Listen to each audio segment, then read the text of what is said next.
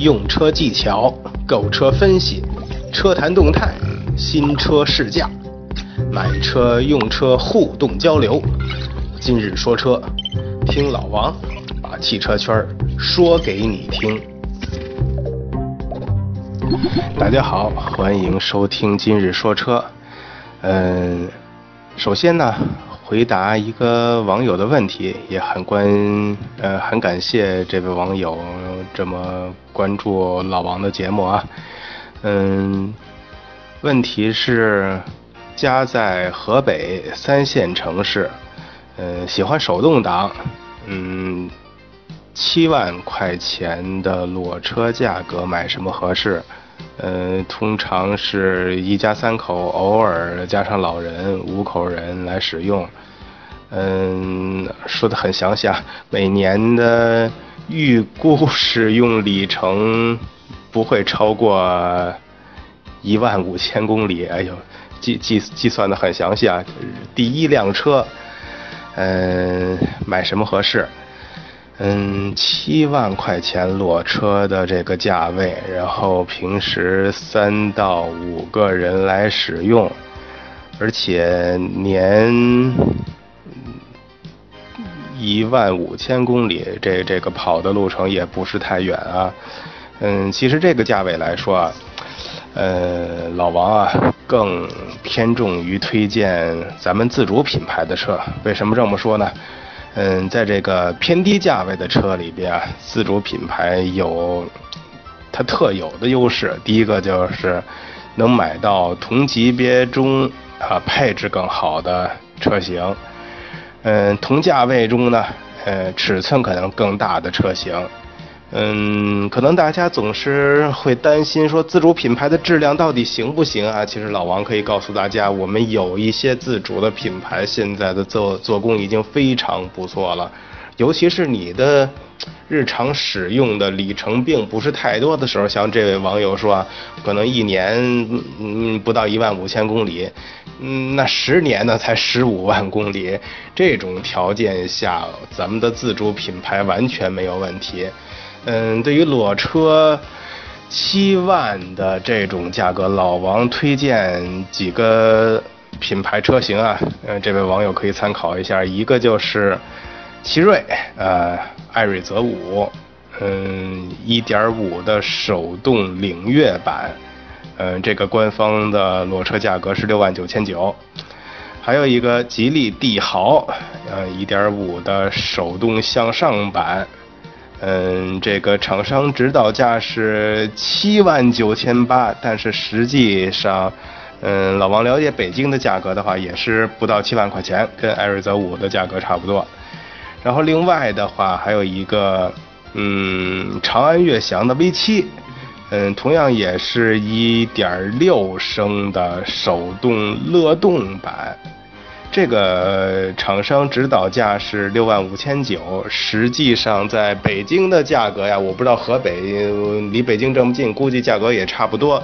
嗯，要比这个价格还略低一下，一般有三四千块钱的优惠吧。为什么推荐这几款车呢？其实针对自主品牌啊，嗯，首先我们说从它本身车企本身的这种。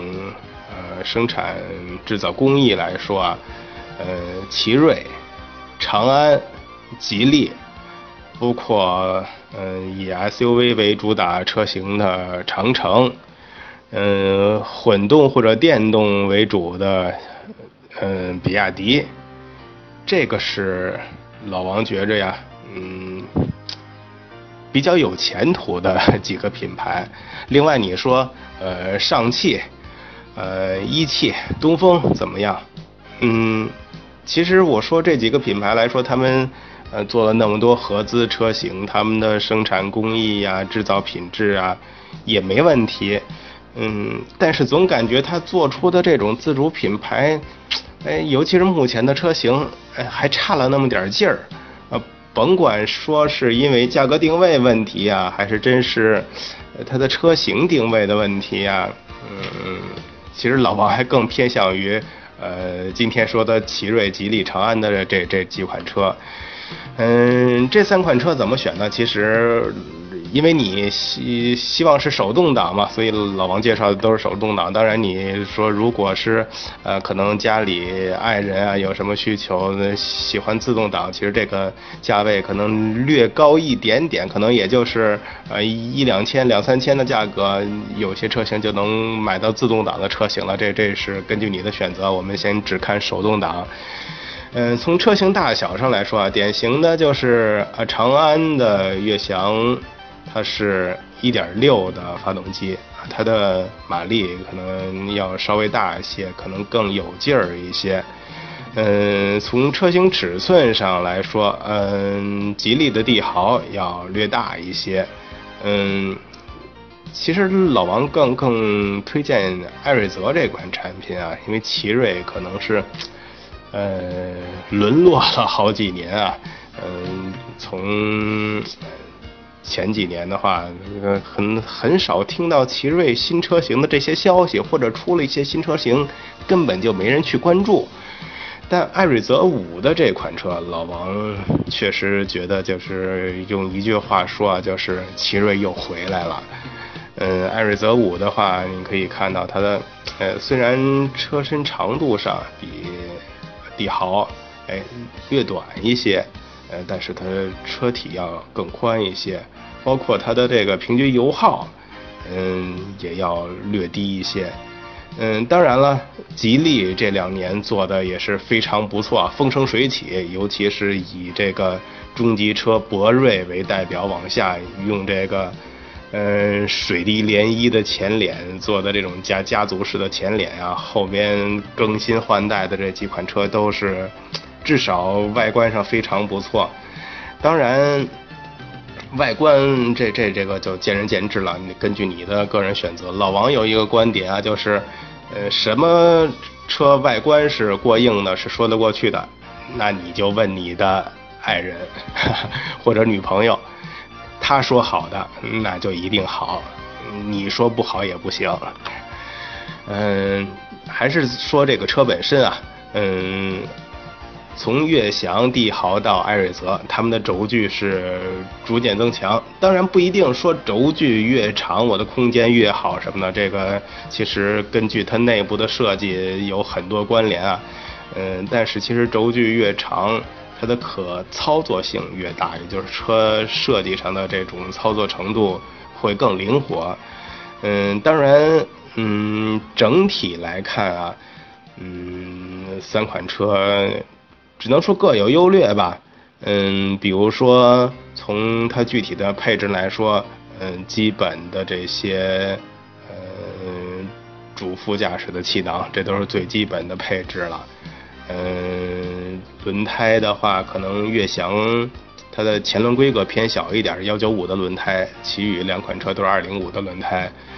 嗯，艾瑞泽比帝豪差了一个胎压监测，其实胎压监测这个，哎，是是老王比较犹豫的地方啊。我觉得这个胎压监测却是一个非常好的配置，尤其是你如果经常会跑长途的话，如果胎压出现问题，确实是一个风险比较高的一一种情况啊。当然，艾瑞泽五的话可以选配这个胎压监测，或者你可以后装。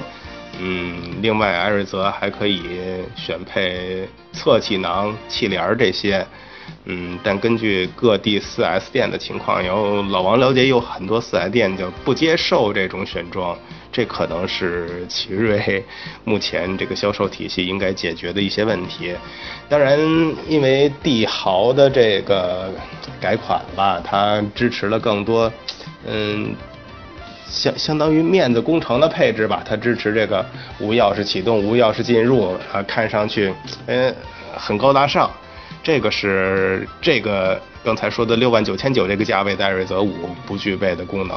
这个见仁见智。嗯，老王是觉得，这个嗯，对于这个价位的车型，这种配置可有可无。本身大家都明白，我就是一个呃代步车，日常应用的，弄得那么高大上，大家还是明白，它它就是几万块钱的车嘛，对吧？咱们实用为主。呃，然后另外的话，嗯，像帝豪、艾瑞泽都有上坡辅助，然后都带天窗。嗯，悦翔，哎，老王觉得这这这配置给的稍差了点儿，不带天窗。嗯，至于说天窗有没有用呢？哎，很多说法，有的人说，呃，天窗时间长了可能会渗雨、漏水这种情况。嗯，但现在买车来说，有个天窗其实还至少样子上或者是呃外观上看着还确实好看一点儿，也也更显上档次一点儿。嗯，另外其他方面的话，艾瑞泽五的手动挡配备了定速巡航。嗯，如果你有这种跑长途的需求的话，我觉得这定速巡航还是也有一定好处的。嗯，其他的话，我们再看看悦翔只提供了织物座椅，帝豪跟艾瑞泽都提供了仿皮座椅。嗯，其他的，哎，艾瑞泽没有提供 GPS，嗯，这里边可能只有帝豪提供了车载的导航，嗯，但是目前的情况来说，包括身边很多朋友都是买了吃车之后，从来不用车载的这套导航系统，因为。操作起来太复杂，或者是定位搜，应该说搜索目的地啊太麻烦，甚至有很多，也也包括什么奥迪的也是啊，宝马的也是，操作起来，哎呦，这感觉就是比比至少比手机差远了，是不是？而且一般在三线城市来说，我相信你跑的路况大部分都是你比较熟悉的路程。嗯，个人觉得导航这个模块可有可无，真的。然后其他方面就没有什么太多不同了，嗯，都是可有可无的配置。嗯，总体来说啊，嗯，根据你的实际情况吧，嗯，老王还是更偏向于艾瑞泽五一些。我可能不像别的，嗯。嗯，汽车圈的人啊啊，就说啊这款什么优点在这儿，这款优点在那儿，那款优点在那儿，你自己选择。老王的习惯就是，嗯，三款确实各有优点，但老王更偏重于哪个，直接告诉你。嗯，当然了，具体需要哪个，嗯，可能一辆车嘛，嗯，毕竟是一个家庭的选择。老王也是建议你全家更多去商量一下，包括。亲自到 4S 店看一下，甚至是试驾一下。嗯，另外来说，选车，呃，老老王选车是一个外观控啊，外观不好的肯定不会要。外观好的前提情况下，我们再去看一下配置，再看一下它的实用功能，再看一下它的行车品质。嗯，当然这个价位的车型，我们也不用去过多考虑什么保值率什么的。嗯，这个无关紧要。嗯，当然，你确定了这三款车，哎，哪个认为，哎，外形说得过去，那你具体试驾一下，看一下老王之前提的这些配置啊、功能，哪些是你确实需要的，哪些是哎可有可无的，哎，如果没问题，做出你最终的选择。嗯，不知道这个回答是不是满意？如果有问题，可以继续留言，好吧？嗯，返回正题，今天我们要聊什么话题呢？嗯，这是 针对北京的一个话题啊，就是北京，哎，大家都知道交通情况越来越复杂。呃，相对应，北京出了很多的这种貌似于有利于交缓解交通。这种拥堵的一些措施啊，我们的这个题目就是北京，你限行限购的真正目的是什么？为什么会有这么一个话题呢？嗯，可能到过北京的朋友啊都知道，呃，这个北京的交通啊，尤其是早晚高峰期间，真是一塌糊涂啊。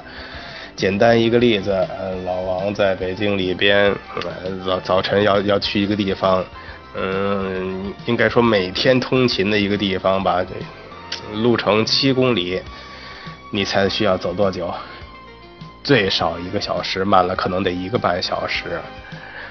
哎呦，一个小时七公里，不费油才怪呢，对不对呀？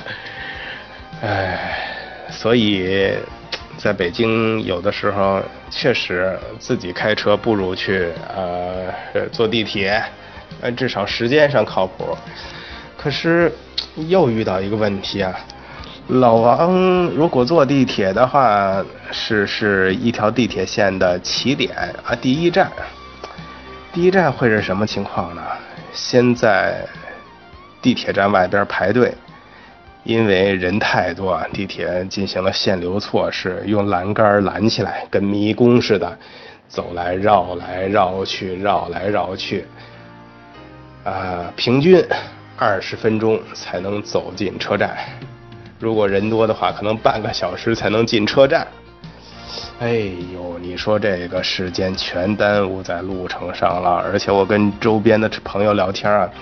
很多人都是每天上下班耽误在路程上的时间，可能就要三个小时到四个小时的时间。一天上班八个小时，四个小时在路上待着了。哎呦，这真真是时间的浪费啊！有人说，哎呦，借助这个时间呢，我可以看看书啊，看看别的东西啊，哎，学习学习，充充电。总不能糟蹋每天这个时间啊！一天四小时，一个星期四五二十个小时呢，这只是荒荒废生命呀！但老王告诉你，在北京的这些公交车上、地铁上啊，嗯，你你你至少得一个手找个地儿扶着吧，不然这个车晃来晃去根本站不稳。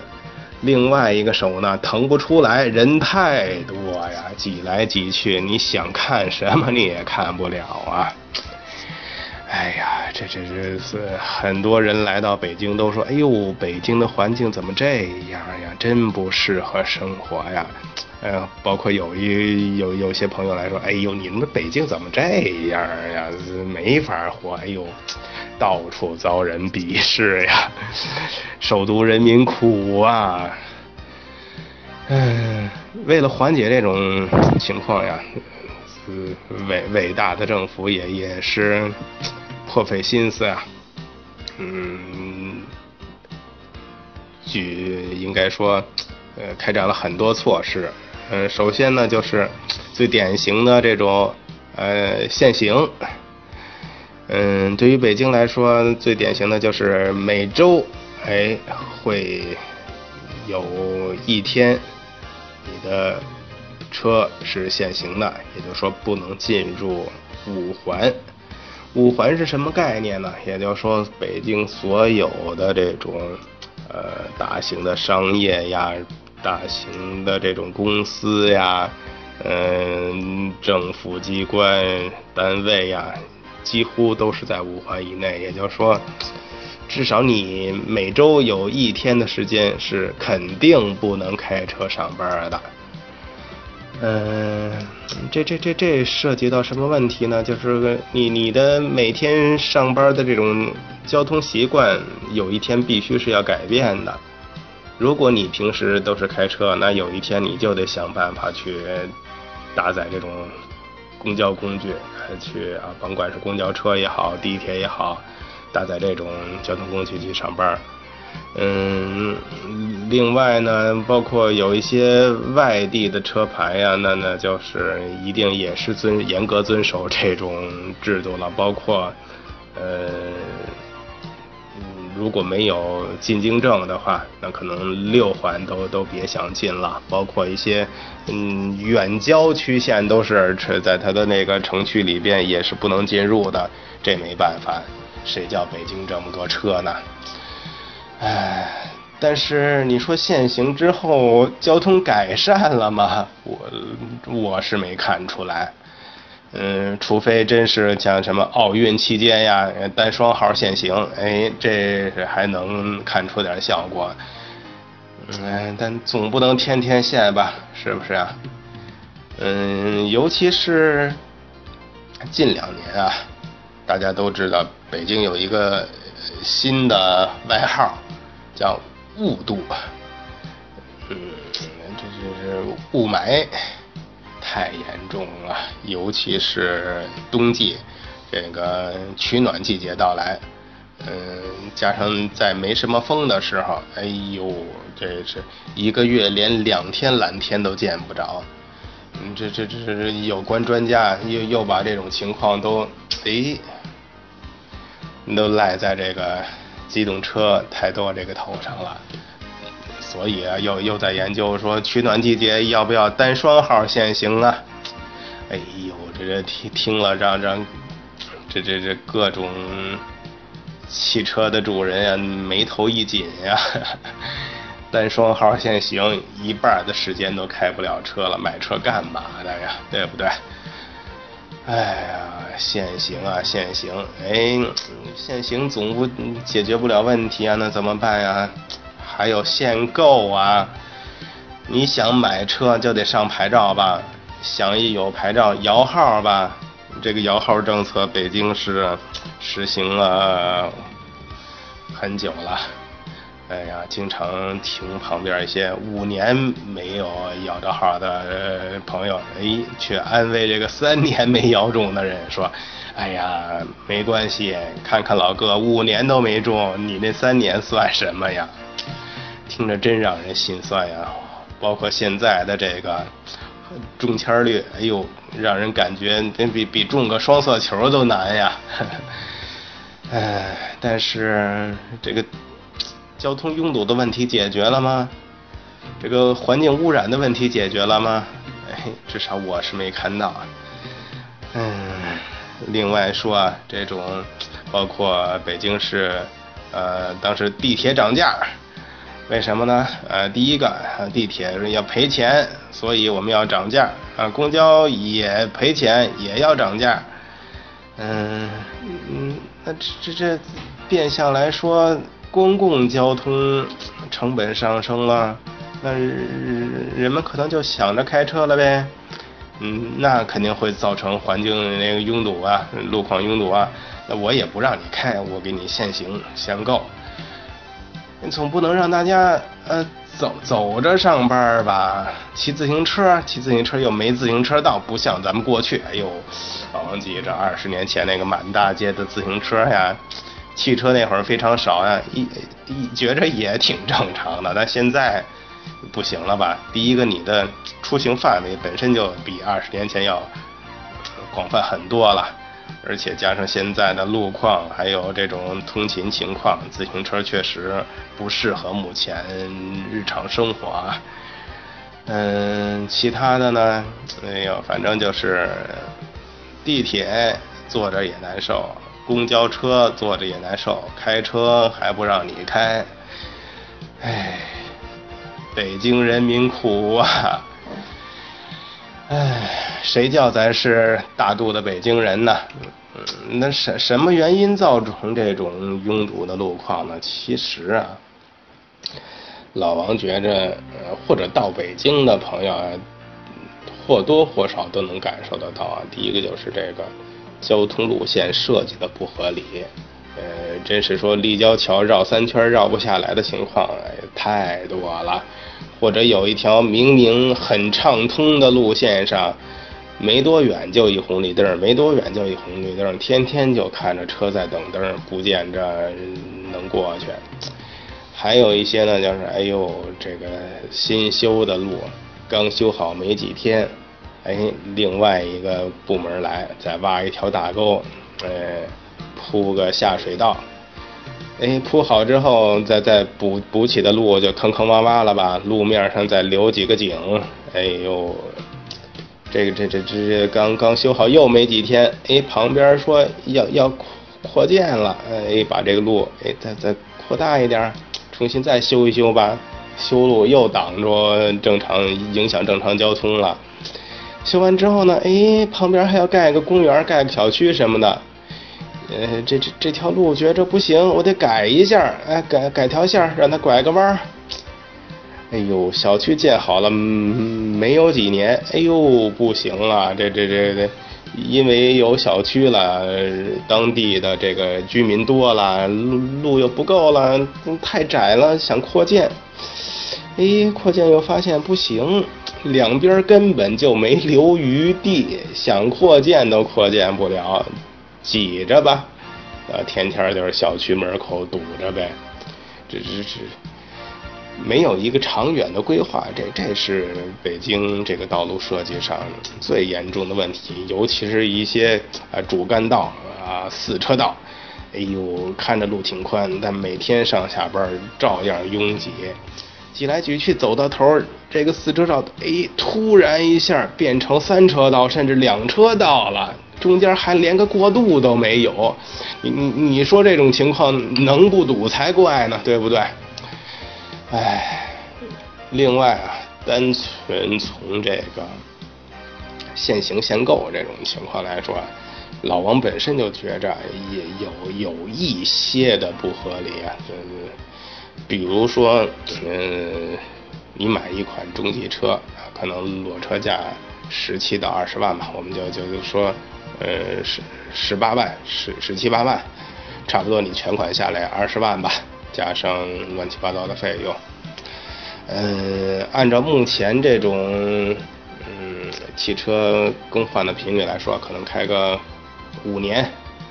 二十万买的车，五年之后我们差不多能卖的价格八万块钱卖掉。单纯这五年的话，硬件的成本费就是十二万，平均每年两万四。这还没有考虑你日常的这种支出费用，油费呀，乱七八糟的。我我们可以加上这个车船税、保险费什么的，两万四加上车船税、保险费，那可能一年的这种。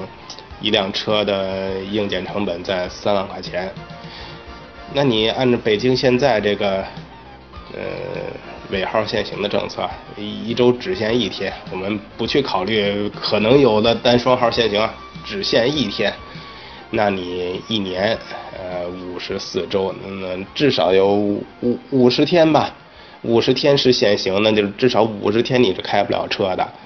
这什么概念呢？三万块钱有五十天开不了车，那一年你至少有四千四千多、四千三以上的这个购车成本是浪费的，因为这车只能停在家里，根本就不能用啊。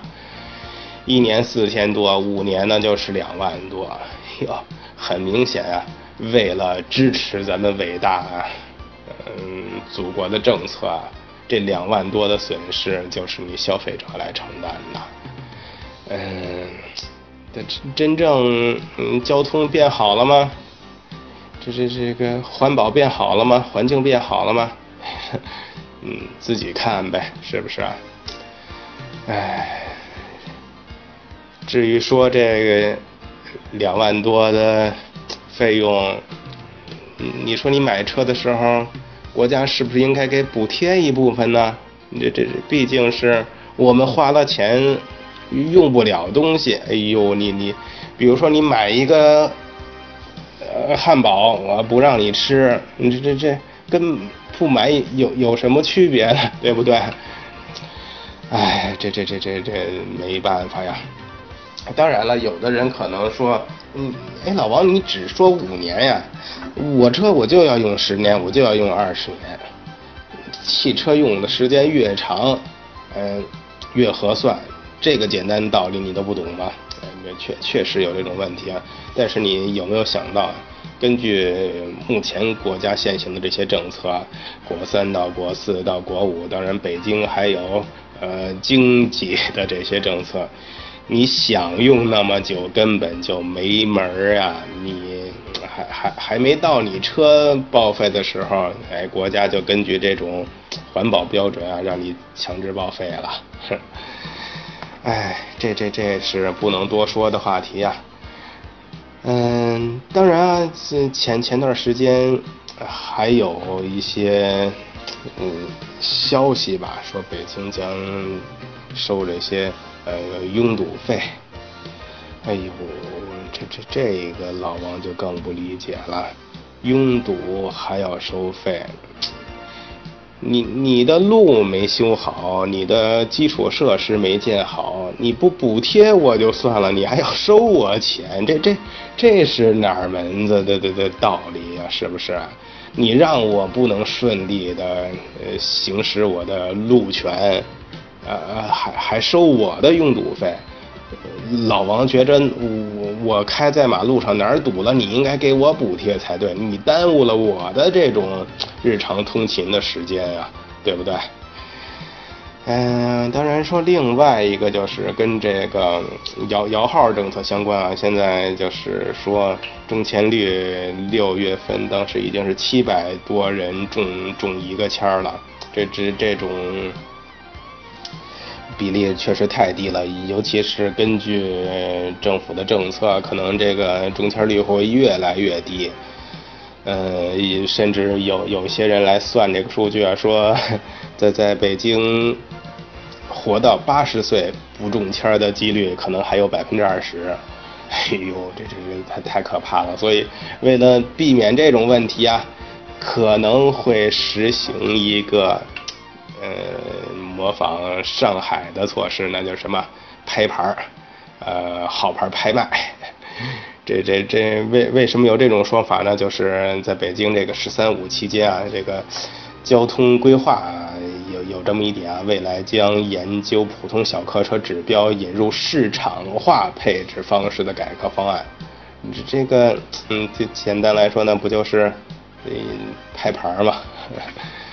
哎呦，这这很多人听了这这个拍牌政策之后，哎呦，真是心头一紧呀。不过老王觉得无所谓啊，反正你是摇号，要是还是拍牌，这这这。普通老百姓都是没机会呗。哎呦，当然了，这个说说拍牌真是一点好处都没有啊。哎，老王觉得倒不是，为什么这么说呢？拍牌能带来的好处啊，就是有钱人，哎，我就可以更顺利的获取车牌了。原来我家里只有五辆车，因为没有号牌的原因，我又有几个喜欢的超跑买不到。总不能不上牌吧？哎，现在有了拍牌政策，哎呦，我想买法拉利买法拉利，想买兰博基尼买兰博基尼，赶明儿，呃，布加迪又出一个限量版，我照样买，有钱就能上牌呗。哎呦，反正谁能上到牌儿，嗯嗯，不不是咱们普通老百姓了，呵 呵哎。关于这个北京限行限购的这个政策聊了这么多，到底有没有用呢？呵 呵见仁见智呗。说多了也没用，咱们就是在这儿发发牢骚。北京或者是说政府的政策还是要支持的，毕竟这么大一个城市啊，呃，管理起来或者是呃。想改善啊，也确实有难度，不是说一蹴而就的，慢慢来。呃，只要大家对政府有信心，呃，相信有一天啊，总能彻底改善的。嗯，今天就聊这么多。大家对于这个各地的这种限行啊，或者是限号的政策，呃，有什么看法？可以给老王留言。咱们一起来讨论，好吧？嗯，今天就到这儿，谢谢大家。